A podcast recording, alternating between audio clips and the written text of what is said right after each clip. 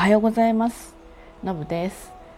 ちょっとまたね今更ねあのコロナのお話になります。ちょっと友人がね感染してしまったんですよね。これちょっと前にお話ししたかもしれないんですね。で、え、まあ、熱が出て喉とかがすごく痛くてでまあ熱があるから関節痛とかだるさとかすごくあってであの病院行って調べてもらったら陽性でしたと、まあ、そういうことだったんですね。なんですけど発熱して2日ぐらいで熱は下がったみたいなんですただ喉の痛みは少しのあった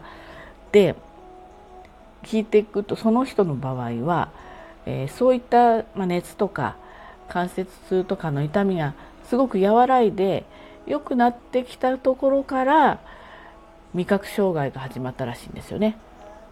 で味覚と収穫匂いも感じないみたいなんですそれでそれが今度ねどんどん日増しに強くなっていって3日間ぐらいか3日4日がでピークが来て、まあ、まだそうらしいんですけどだんだん、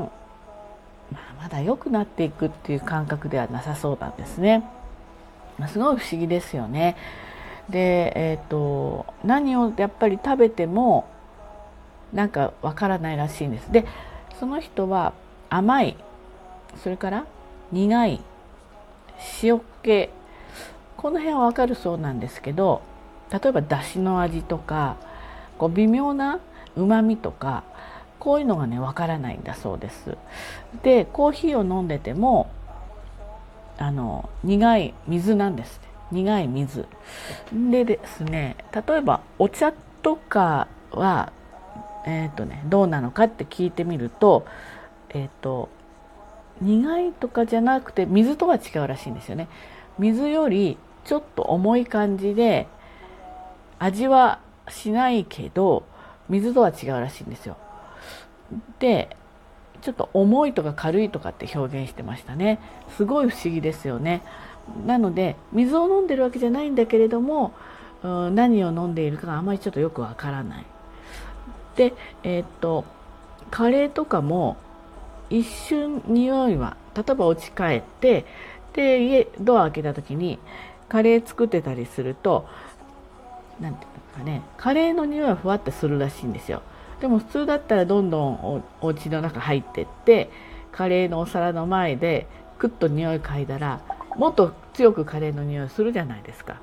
これしないんですって。ふわっと匂ってるののそのまんまらしいんですよだから匂いしないわけではないんだけど匂いの強弱がやっぱりわからないっていうふうに言ってましたねなのであの今の段階では食事はまあするんだけどできるだけ味のはっきりしてると思われるものを例えば外食してもあの頼むそうです。あのなんてうっすら美味しそうみたいなものはなんか何も味味気がないらしいんですよね。なんかこうでお腹は空くけど食欲もあるけど何も満たされないというかあの満足はもう当然しないわけですよね。なんでやっぱり味覚？で味覚は下のあの未来っていうんですかねあるじゃないですか。下のこの辺はしょっぱいのものが感じるとかあるんだけどおそらくうまみって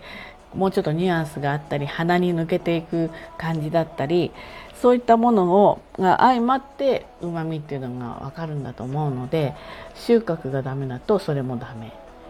っていうことでねあのもうあの雰囲気としては元気になってるので根掘り葉掘り聞いているとやっぱり経験したことがない人にはちょっとその感覚わからないけれどもちょっと興味深いなと思っていろいろ聞いたりしています。でうんとまあ、私はね経験の中で知っている中では、まあ、具合が悪く何か体調とかで味覚収穫が奪われるって他にあまりないですよね。で味覚とか収穫に変化があるっていうのは例えば妊娠中とかにはあると思うんですけれどもとてもどういうメカニズムでそういう症状が起きるのか。で比較的多いですよね。あのやっぱり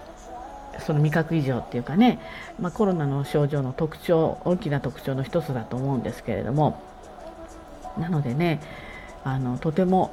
あの不思議だなって思って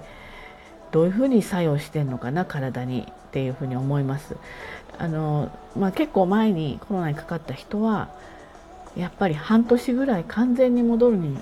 のには時間かかったって言ってますね徐々には良くなっていくんだけれどもあれっていう時もあったみたいで割と時間かかるんだなとそちらの方のね症状が出てしまった方は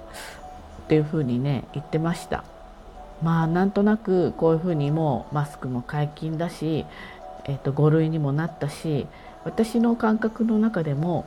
なんかもうコロナはかからない感じになっちゃってるんですよね感覚的にね。なっちゃってますけれども、まあ、まだまだ今多分すごく潜在的には多いはずなので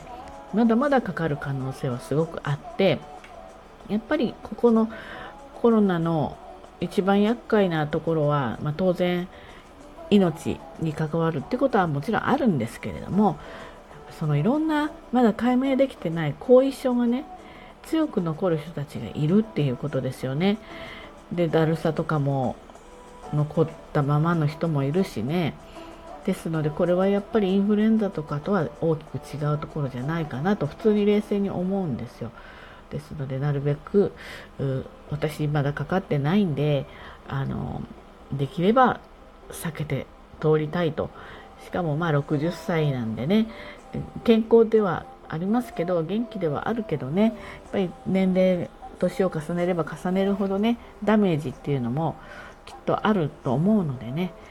まあ、避けられればあのなるべく、うん、かからないようにしないといけないかなと。でもちょっともうマスクはしたくないなって正直なところあるのでね。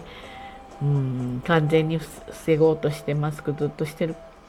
しているうんすることはないと思うしねっていう感じです。ちょっと曖昧な感じですけどね今ね、うん、ただやっぱりかかできればかからないでいたいなっていうふうに、まあ、その友人のね症状を聞いても